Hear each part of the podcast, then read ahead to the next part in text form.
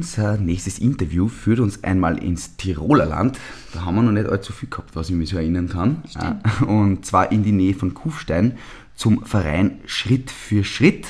Und äh, das Thema wird sein, das Stärken von Familien mit Kindern mit Behinderungen. Genau.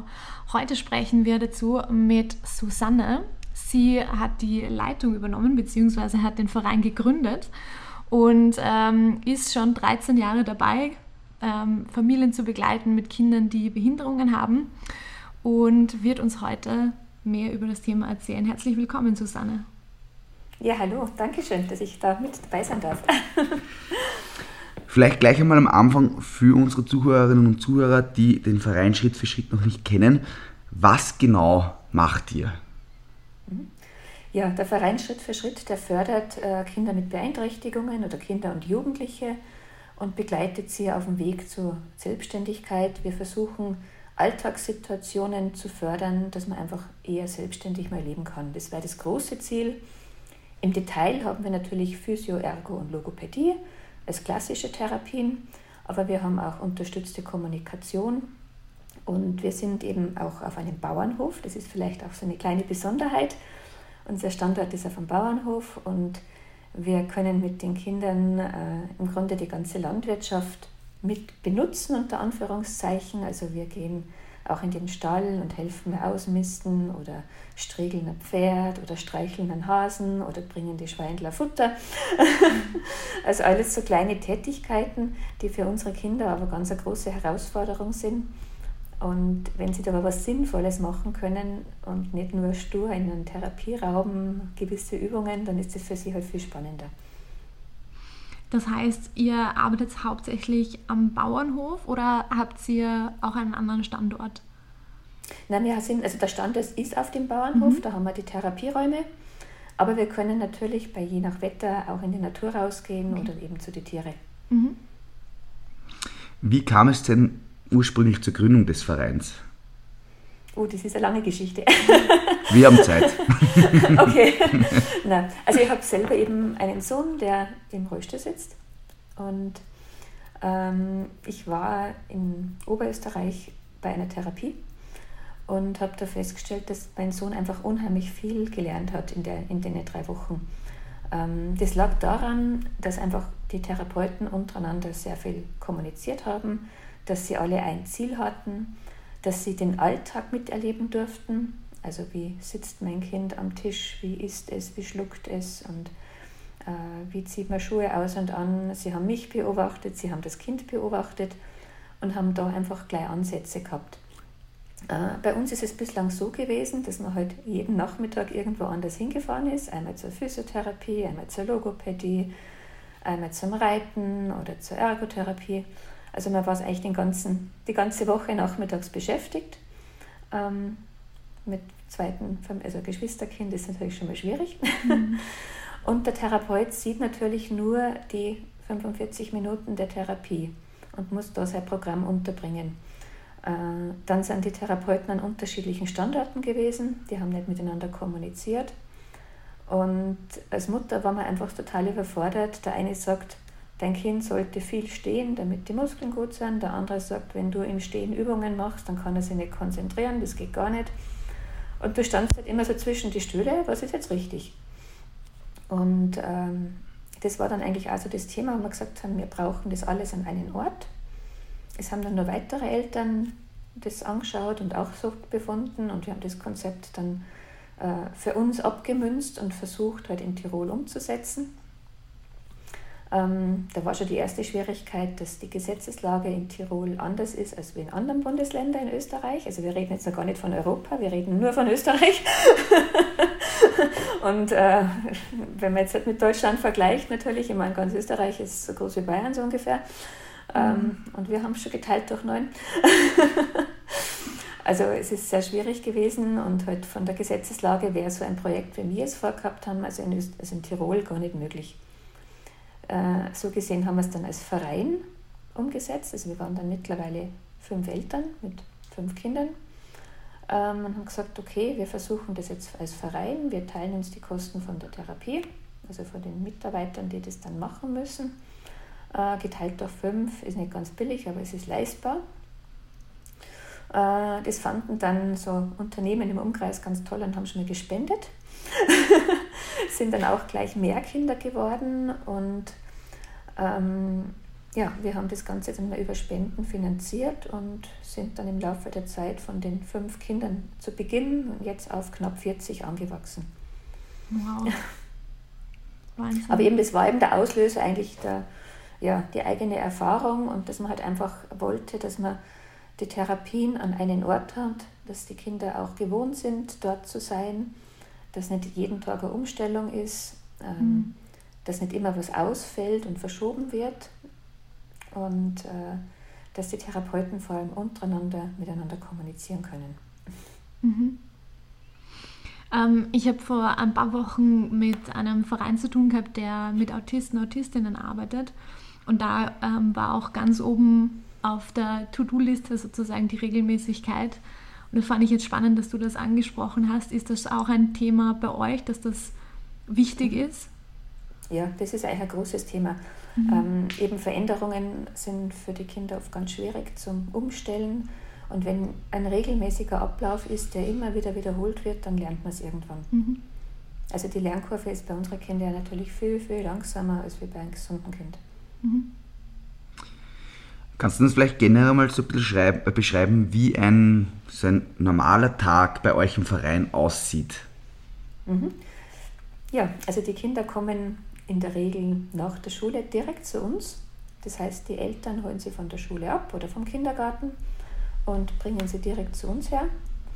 Äh, dort gibt es dann Mittagessen, das auch täglich frisch gekocht wird. dann eine kurze Pause. Wir haben so einen Snusele-Bereich mit Musik und Licht, also sehr entspannend, wenn man mal sagt, da ist man so 20 Minuten, halbe Stunde, je nachdem, welche Bedürfnisse die Kinder, die an dem Tag da sind, gerade haben. Und danach geht es eigentlich los mit Therapien. Wobei eigentlich ist ja schon der Weg vom Auto, wo die Eltern kommen, bis zu uns in unser Therapiezentrum eigentlich auch schon Therapie, weil also hier ist auch schon jemand dabei, der hilft beim Transfer, wie steige ich aus, wie kann ich rückenschonend für die Eltern äh, aus dem Auto aussteigen, für Kinder, die eben im Rollstuhl sitzen, ähm, wie bewältige ich den Weg bis bis zum Eingang, dann Schuhe ausziehen, Hausschuhe anziehen, das Ganze verräumen, Jacke aufhängen. Also eigentlich auch Tätigkeiten, was im Kindergarten ja schon hat, mhm. äh, was bei uns halt einfach äh, gelernt werden müssen und langsam gelernt werden. Dann äh, für fittere Kinder haben wir eine Treppe, die zu bewältigen ist. Die anderen dürfen Lift hochfahren. ähm, dann ist auch schon am Tisch äh, ist oft der Logopäde mit dabei, der bei Schluckübungen äh, beim Essen dabei ist. Mhm. Und, oder der Ergotherapeut, der eine Handführung macht und Koordination, Mund, äh, also vom Essen zum Mund. ähm, beziehungsweise auch in der unterstützten Kommunikation ist beim Essen schon was dabei. Wir haben da Taster aufgestellt, die muss ich so vorstellen, das ist ein Holzbrett, wo so verschiedene Tasten sind mit Bildern, wo zum Beispiel ein Wasserglas drauf ist und wenn ich da drauf drücke, dann kommt der Ton, ich habe Durst, bitte ein Wasser. Oder ich möchte noch mehr, da gibt es so, so verschiedene Taster und die können die Kinder bedienen, weil eben sagen wir 80 Prozent unserer Kinder haben keine Sprache. Mhm. Und da ist natürlich die Kommunikation, wie kann ich jetzt mitteilen, ich habe jetzt Hunger oder Durst, relativ schwierig und mit den Tastern funktioniert das bei einigen. Mhm. Ja, gut, dann haben wir gegessen. dann kommen eben auch Einzeltherapien wie Physioergologo.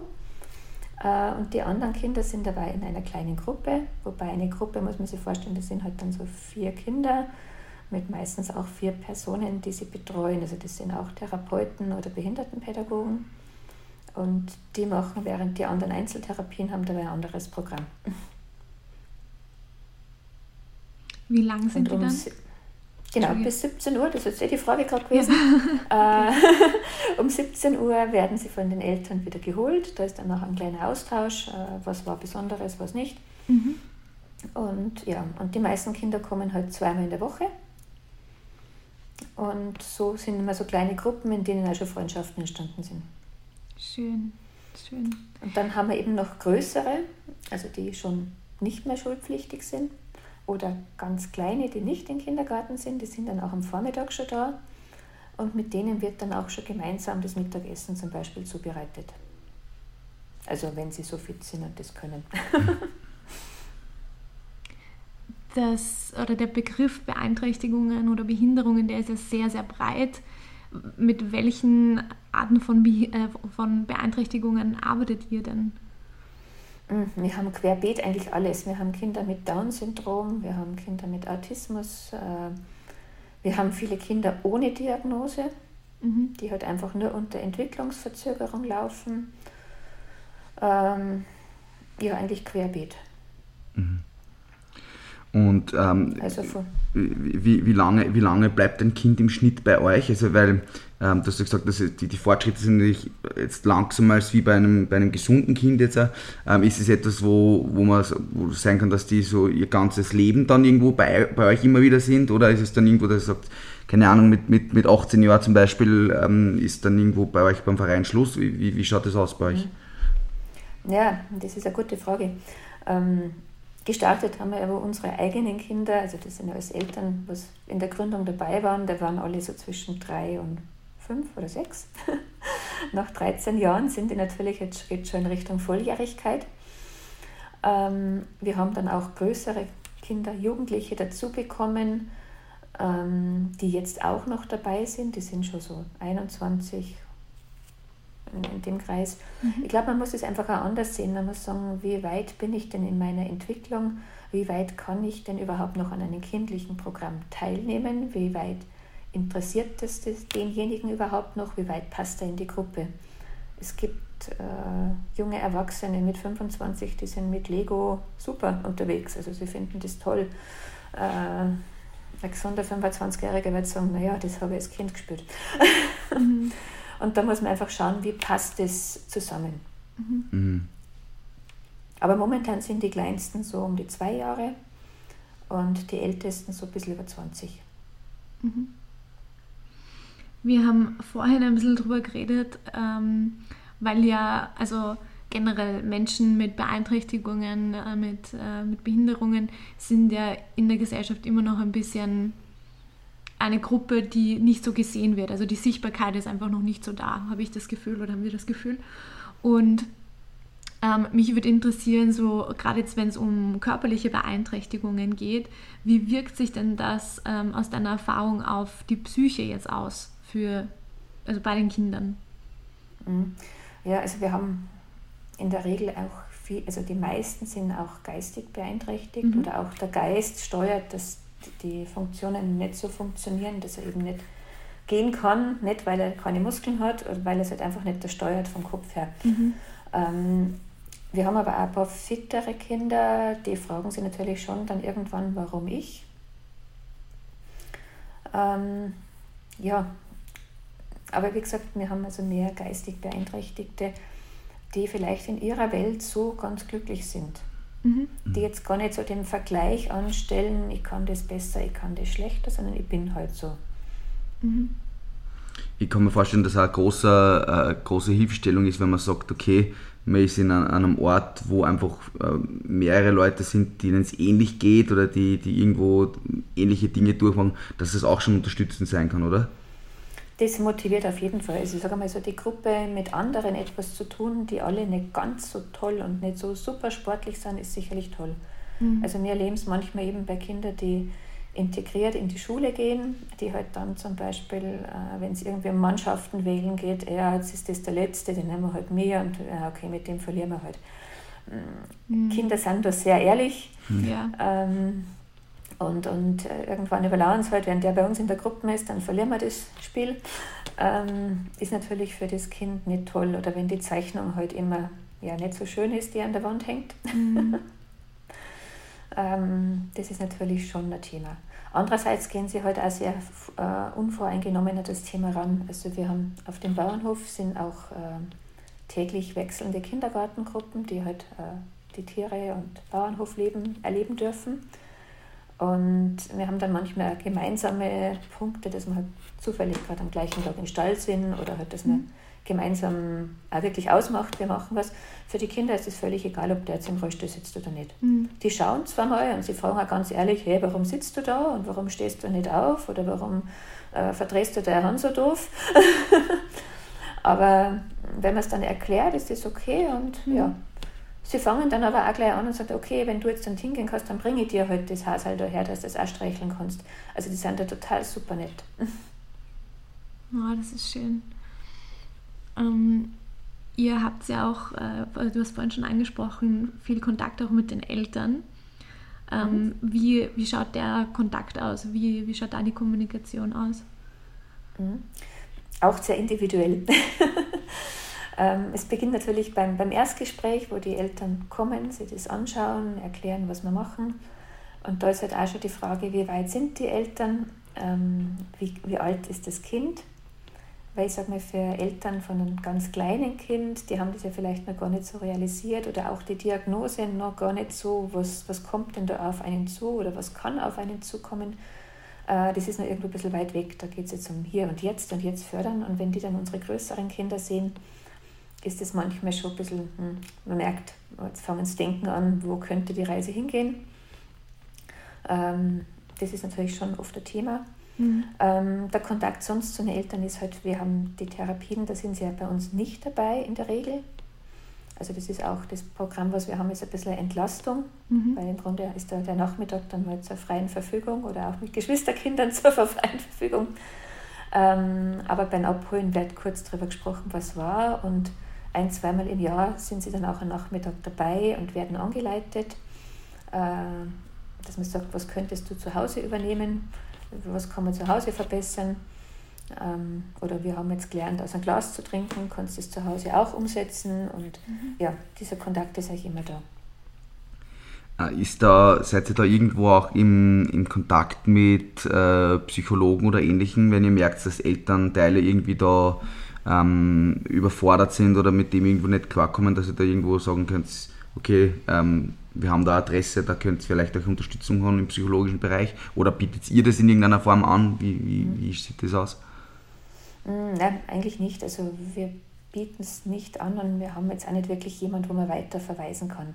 Wir sind schon in Kontakt mit der Klinik in Innsbruck, wo natürlich auch Teams da sind, die das begleiten und mhm. unterstützen, wo man sagt, da schickt man es hin. Mhm. Ähm, wir haben auch schon überlegt, mal selbst einen Psychologen mit ins Team zu nehmen ähm, das ist jetzt einfach eine Frage der Finanzierung natürlich dann auch. Ja. ja. Ihr, du hast vorhin gesagt, ihr habt Ergotherapeuten, Logotherapeuten und noch zwei andere Begriffe, die ich jetzt nicht mehr, die ich jetzt nicht mehr ähm, ja, sagen kann. Aber äh, was glaubst du denn, was braucht es denn auch als ähm, Betreuer, Berater, Beraterin, wie auch immer man es nennen will, Begleiterin, ähm, um da Menschen mit, äh, mit Beeinträchtigung gut unterstützen zu können? Hm, ich glaube, das muss man ganz individuell sehen. Es ist für jeden anders. Es ist ja auch bei uns so, dass nicht alle Kinder das gleiche Angebot mhm. komplett nutzen. Also jeder hat so seine Stärken und seine Schwächen und an den beiden muss man arbeiten. Also mhm. Stärken fördern, Schwächen äh, versuchen auch äh, zu umgehen oder Alternativen zu finden. Ähm, ja, also das ist einfach, das kann man nicht so allgemein sagen. Mhm. Und es ändert sich auch im Laufe des Lebens. Was vielleicht jetzt noch ganz wichtig ist bei einem kleinen Kind, ist vielleicht zwei Jahre später dann schon ganz, ja, schon wieder anders. Mhm. Du hast vorher eines angesprochen, ähm, dass es ja oft ein Thema ist, dass wenn, wenn mehrere Therapeuten mit einer Person arbeiten, dass da oft unterschiedliche Sichtweisen dann sind. So wie du vorher gesagt hast, der eine sagt, ja, stehen ist gut, der andere sagt, na eher nicht. Jetzt ist bei euch das Team ja relativ groß, also ihr habt ja da einige, einige Leute, die da einfach arbeiten. Äh, ich kann mir vorstellen, dass da Kommunikation teamintern einfach extrem wichtig ist. Ähm, wie schaut es bei euch aus? Habt ihr da, setzt ihr euch da regelmäßig zusammen? Habt ihr da einen Supervisor, der mit euch arbeitet? Wie, wie kann man sich das vorstellen in so einem Team? Mhm, ja, bist eh schon ganz richtig auf dem Weg. also, also ja, wir haben natürlich äh, also einmal in der Woche äh, eine Teamsitzung, wo alle dabei sind. Das ist meistens dann erst ab fünf bis um sieben, also zwei Stunden mhm. rechnen wir schon wo wir halt äh, einmal allgemeine Themen äh, durchdiskutieren, wo aber auch jedes Mal ein, zwei Kinder mitdiskutiert werden, was kann man verbessern, wo, wo ist der Stand jetzt. Ähm, und das ist eben ganz toll, dass eben da alle dabei sind. Also auch die Therapeuten und Pädagogen, weil ähm, das ist das Tolle jetzt, wo ich sage, im Verein bei uns, dass die beiden eng zusammenarbeiten und dass der Pädagoge vielleicht irgendwie gut in der Motivation ist, dass ein Kind was macht und der, der Therapeut kann das dann von seiner therapeutischen Sicht aus richtig äh, handhaben und wenn sie das vorher schon abgesprochen haben, wie sie das angehen, ist natürlich super. Mhm. Und dann ist natürlich so, ich meine, unser Zentrum ist jetzt nicht so riesengroß, es sind zwar zehn Leute da, die da arbeiten, ähm, es sind ein paar Teilzeitkräfte, also es sind jetzt durchschnittlich immer acht da. Ähm, wir haben im Grunde drei Therapieräume, also es sind immer mehrere auch, ähm, also Einzeltherapien im Einzelraum, aber im großen Raum sind auch oft mehrere Therapeuten mit mehreren Kindern. Mhm. Äh, das ist für die Kinder schon mal gut und natürlich kann man da auch nebenbei ein bisschen sprechen. Zwar jetzt nicht über die Diagnosen und über das, aber es ist eine Kommunikation da, was die Kinder auch ganz toll finden. Dann essen sie auch immer gemeinsam mittags, also auch die Mitarbeiter essen hier. Da ist auch schon mal ein bisschen eine Kommunikation. Das ist so die, die Kommunikation, wo man jetzt oft in Corona gesagt hat, äh, diese Kaffee-Gespräche äh, äh, gehen ab. Ähm, das sind oft so kleine äh, Gespräche, die so zwischen Tür und Angel stattfinden, die aber total wichtig sind. Mhm. Da halt jetzt hat man einen Einfall und jetzt möchte man darüber sprechen und bevor man sich das wieder notiert und auf dem nächsten Teamsitzungsbereich ist es vielleicht gar nicht mehr so aktuell. Mhm. Und da kann man halt dann sehr gut auch schnell agieren. Habt ihr aktuell oder kann, kannst du uns von Herausforderungen erzählen, die ihr aktuell bei der Arbeit habt? Hm, gute Frage. Für das ist die Tina ja. bekannt. Das steht immer die Kniffligen. ja, also so aktuelle Probleme in dem Sinne, was für uns natürlich schon, also für mich vor allem in der Leitung ein Thema ist, ist natürlich die Finanzierung vor dem Ganzen. Mhm. Weil ähm, also ich habe am Anfang schon erwähnt, es gibt kein Gesetz, die quasi so ein Therapiezentrum, wie wir es haben, ähm, irgendwo in den Leistungskatalog drin hat. Also wir können im Grunde nur die Physiotherapie, Ergotherapie und Logopädie mit dem Land Tirol abrechnen und das sind aber nur 40, manchmal 80 Stunden pro Jahr, pro Kind. Hm. Und jetzt kann man sich ausrechnen, die Kinder kommen zweimal in der Woche. Sind im Grunde von 12 bis um 17 Uhr da. Äh, das sind in der Woche eigentlich schon 10 Stunden. Das sind jetzt nicht 10 Stunden Therapie, aber es sind doch sehr viele Stunden Therapie und mhm. eigentlich auch eine 1 zu 1 Betreuung dabei, äh, dass sich das nicht wirklich ausgehen kann. Und die Differenz finanzieren wir halt immer über Spenden oder dass man mal eine kleine Veranstaltung macht oder sowas. Ähm, das war halt die letzten zwei Jahre ein bisschen schwieriger. Mhm. Und auch jetzt, halt, ich sag mal, in Zeiten Krise, wo halt auch generell Sparwelle und, und jeder hat ein bisschen Zukunftsängste, ist es natürlich für Spendenvolumen für uns jetzt nicht ganz so gut. Du hast am Anfang gesagt, dass das ähm, in den verschiedenen Bundesländern unterschiedlich ist. Gibt es irgendwo ein Bundesland, wo das schon gut funktioniert, wo man irgendwo sagen kann, ja, das, das könnte man sich als, als Vorbild nehmen in der Hinsicht? Ja, ja, wir blicken immer neidvoll nach Oberösterreich und nach Niederösterreich. Okay. da gibt es diese Zentren, so wie es wir haben, ja schon länger und mhm. auch mit einem ähnlichen Konzept und die sind finanziert. Okay. Also auch die Fahrt zu uns, das ist für die Eltern auch oft ein Thema. Also wir haben ja doch Kinder nicht nur von nebenan, sondern die haben schon so eine halbe Stunde oder 40 Minuten Anreise und Heimreise. Und wenn ich als Elternteil natürlich das zweimal am Tag mache, ist es auch eine Zeit. Also wir versuchen da schon in der Planung auf Fahrgemeinschaften und so weiter Rücksicht zu nehmen. Nur wenn ich halt drei Kinder im Rollstuhl habe, die am gleichen Ort sollen, dann nutzt man eine Fahrgemeinschaft nichts mehr, weil ja, drei Rollstühle, ein Auto hat halt im seltensten Fall Platz. Mhm. Und das ist halt auch ein bisschen ein Thema. Und das wäre eben in Oberösterreich zum Beispiel, die haben einen Fahrdienst, einen finanzierten für sowas. ja. Aber ja. ich sag mal, ähm, es sind Eltern und Kinder so begeistert, dass sie das auf sich nehmen und sagen, die Fahrt ist mir wert und einfach das, was geboten ist. Und wir haben ja wirklich Kinder und Jugendliche, die so gern kommen, dass, du merkst eigentlich richtig, wenn die ankommen, die strahlen schon. Ja. Und einen jungen Mann haben wir, der ist eigentlich erst später eingestiegen. Der ist jetzt eben auch schon bei den 20-Jährigen dabei. Und da sagt die Mutter, es funktioniert bei euch so gut, dass sie zu Hause sagen kann, wenn du jetzt das oder das nicht so machst, wie ich will, dann darfst du nicht so Schritt für Schritt gehen. Und das muss man sich mal vorstellen, du darfst nicht zur Therapie gehen. Ich meine, ähm, ja, normalerweise würde ich sagen, gut, dann mache ich es erst recht nicht. ja, aber es ist Wahnsinn, wie wertvoll sowas ist, mhm. weil ich glaube, es ist ja, man braucht nicht drüber nachdenken, was das von Haus aus schon für eine riesen Herausforderung ist, sowohl für, für das Kind oder die Person selbst mit der Beeinträchtigung, aber auch für die ganze Familie, dass da einfach so viel ist, an was man jetzt als Außenstehender vielleicht auch gar nicht denkt, was da alles mhm. dazukommt. Und wenn man dann so einen Verein hat, wie es ihr seid, ähm, die auch dieses ganze, ähm, ich sage mal, dieses Politikum auf sich nimmt, dass das in anderen Bundesländern besser äh, funktioniert. Also ich kann mir vorstellen, da hadert man wahrscheinlich dann doch immer wieder mit Ungerechtigkeitsthema und so weiter. Äh, und finde ich dann umso cooler, wenn man dann, dass ihr da so dran bleibt und einfach wirklich den Kindern diese Möglichkeit bietet. Mhm.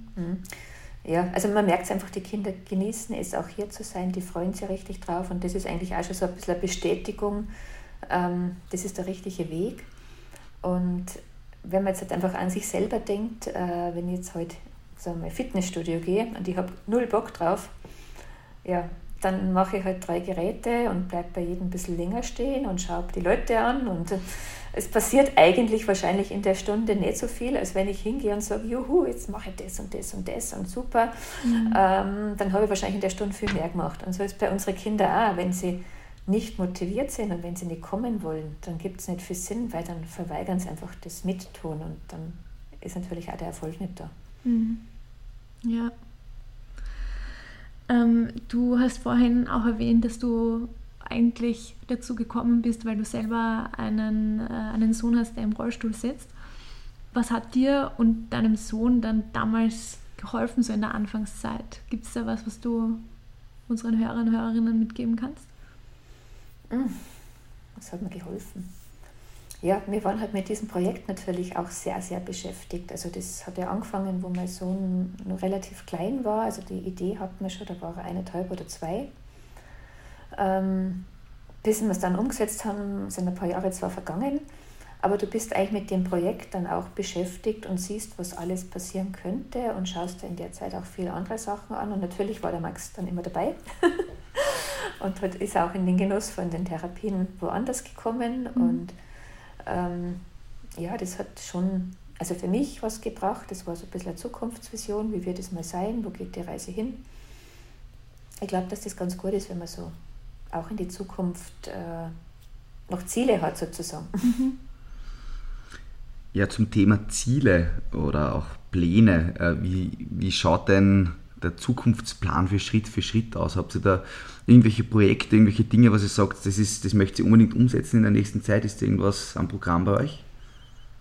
Also ganz, ganz kurzfristig äh, ist Ende November haben wir einen Weihnachtsbasar. das ist jetzt ein, ein kleines Projekt, was ansteht. Das machen wir jetzt heuer zum zweiten Mal. Äh, das sind natürlich schon unsere Mitarbeiter und unsere Kinder und Jugendlichen ganz fleißig am Basteln und am Werken und am Kochen und, und da wird ganz viel hergerichtet, was dann dort verkauft werden kann. also von Weihnachtsdeko bis hin zu Kräutersalze, Marmeladen oder Ringelblumencreme. Also wirklich querbeet wird da alles fabriziert. Ähm, und die Produktion dabei ist eigentlich auch schon wieder therapeutisch begleitet. Also da muss man feinmotorisch arbeiten und mhm. was riechen und wahrnehmen und fühlen. Äh, das ist jetzt mal so ein kleines Thema. Langfristig äh, ist einfach schön, wenn es uns weiterhin gibt, wenn wir das nur weiterhin so finanzieren können, wie wir es jetzt finanzieren und oder das vielleicht doch irgendwann einmal eine Abrechnungsmöglichkeit gibt, der natürlich noch toller. Ähm, ja. Mhm. Wir haben ganz viele Coaches, Berater, Beraterinnen, die vielleicht auch gerade am Beginn sind von ihrer Ausbildung oder am Ende ihrer Ausbildung und jetzt sozusagen eine spezielle Richtung suchen, wo sie vielleicht auch hingehen können, was sie vielleicht interessiert. Und wenn es jetzt jemanden gibt, der sagt, hm, das hört sich total spannend an und ich würde total gerne mit Kindern arbeiten, die Beeinträchtigungen haben, gibt es da irgendwas, was du ähm, als Ratschlag mitgeben kannst? Sie das einfach mal anschauen vorher auch. Mhm. Dass man sagt, vielleicht einmal ein Praktikum dort machen oder Schnupper, Hospitationstermine ausmachen.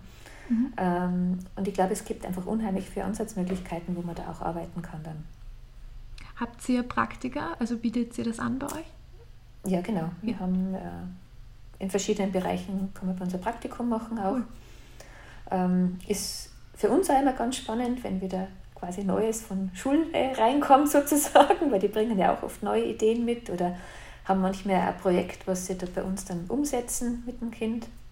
Da haben wir jetzt gerade ganz eine nette Geschichte gehabt. Das war ähm, eine Praktikantin und die hat eben, sie wollte mit einem bisschen größeren Mädchen dann kochen und hat mit ihr dann eben auch so ein einfaches Kochbuch oder ein paar Rezepte entwickelt, wo das Mädchen dann nachkochen kann, also mit Bildern, also dass nicht nur Text da steht, weil das dann schwierig ist, sondern halt das Rezept bildtechnisch umgesetzt. Und äh, als Highlight hat sie dann ausgemacht, in ein Restaurant mit dem Koch dort Schnitzel zu machen. Und dann hat sie es halt abgeholt bei uns und ist halt da in das Restaurant hingefahren und der Koch hat sich Zeit genommen, oder der Inhaber von dem Restaurant. Und jetzt kommt das Beste, das war ein Teilnehmer von Bauersucht Frau. und das war natürlich für das Mädel der absolute Hammer, weil den hat aus dem Fernsehen kennt. Und jetzt darf sie mit dem da kochen auch noch. Das war der Wahnsinn. und von dem erzählt es eigentlich jetzt immer nur, das ist ein Mädchen mit Down-Syndrom, also die ist relativ fit und das war einfach ein Hammer für die. wow. Also, dass bei unserem Podcast Bauer sucht Frau vorkam, das ist ja. ja, klein ist die Welt, oder? ja. Cool. Ähm, ja, wir kommen schon zu unserer Lieblingsabschlussfrage. Und zwar, was wünschst du dir für die Zukunft? Äh, kann für den Verein gel gelten, kann für dich aber auch persönlich gelten. Äh, diese Frage ist immer sehr offen und darf jeder beantworten, ganz wie mhm. es ihm äh, recht passt. passt. Genau, danke. ja. ja, was wünsche ich mir für die Zukunft? Einmal keine Verschlechterung von dem Ganzen. Ähm, weil das ist eigentlich oft ganz schwierig, dass äh, viele Köpfe da irgendwelche Dinge entwickeln, die ähm, für einen Außenstehenden vielleicht äh, für Menschen mit Behinderung dann gut sein sollten, in der Praxis aber vielleicht nicht so gut funktionieren und dann manche gute Dinge abgeschafft werden. Mhm. Weil es ja was Neues gibt, was anscheinend besser ist, was aber halt dann in der Praxis oft doch nicht so funktioniert. Und da wäre schön, wenn man vielleicht ja, die alten Sachen vorher noch lässt. ja. Gibt es noch etwas zum Abschluss sozusagen, was du unseren Hörerinnen, Zuhörerinnen mitgeben möchtest? Hm. Offen sein für alles eigentlich und äh, ja, und auch auf Menschen oder Kinder, Jugendliche mit Behinderung ganz offen zugehen und, und die einfach so wahrnehmen, wie sie sind. Das, glaube ich, ist ein großer Schritt für alle. Wobei das ganz schwierig ist, weil man weiß ja oft selber nicht, soll ich den Rollstuhlfahrer jetzt die Türe aufheben oder nicht. Mhm. Hm. Im Zweifelsfall soll ich höflich sein und aufhalten. ja, liebe Susanne, vielen, vielen Dank äh, für äh, deine offenen Worte und deine Zeit, ähm, dass du uns dieses Thema auch äh, näher gebracht hast.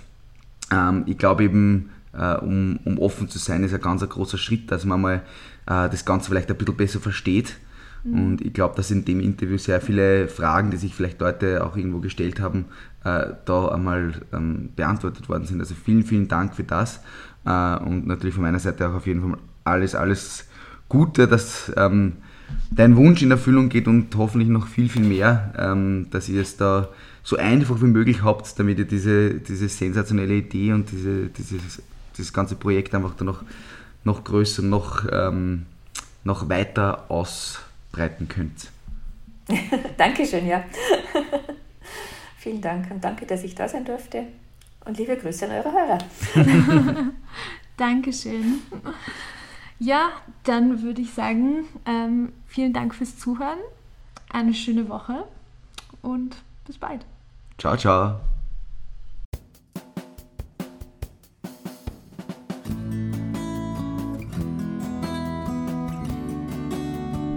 Schön, dass du dabei warst. Wenn du mehr über uns wissen willst, du findest uns auf Instagram oder Facebook unter dem Namen Beraterkiste. Dort kannst du uns auch gerne ein Like oder einen Kommentar dort lassen. Wir freuen uns immer über euer Feedback. Wir wünschen euch noch eine schöne Woche und freuen uns, wenn ihr beim nächsten Mal wieder dabei seid.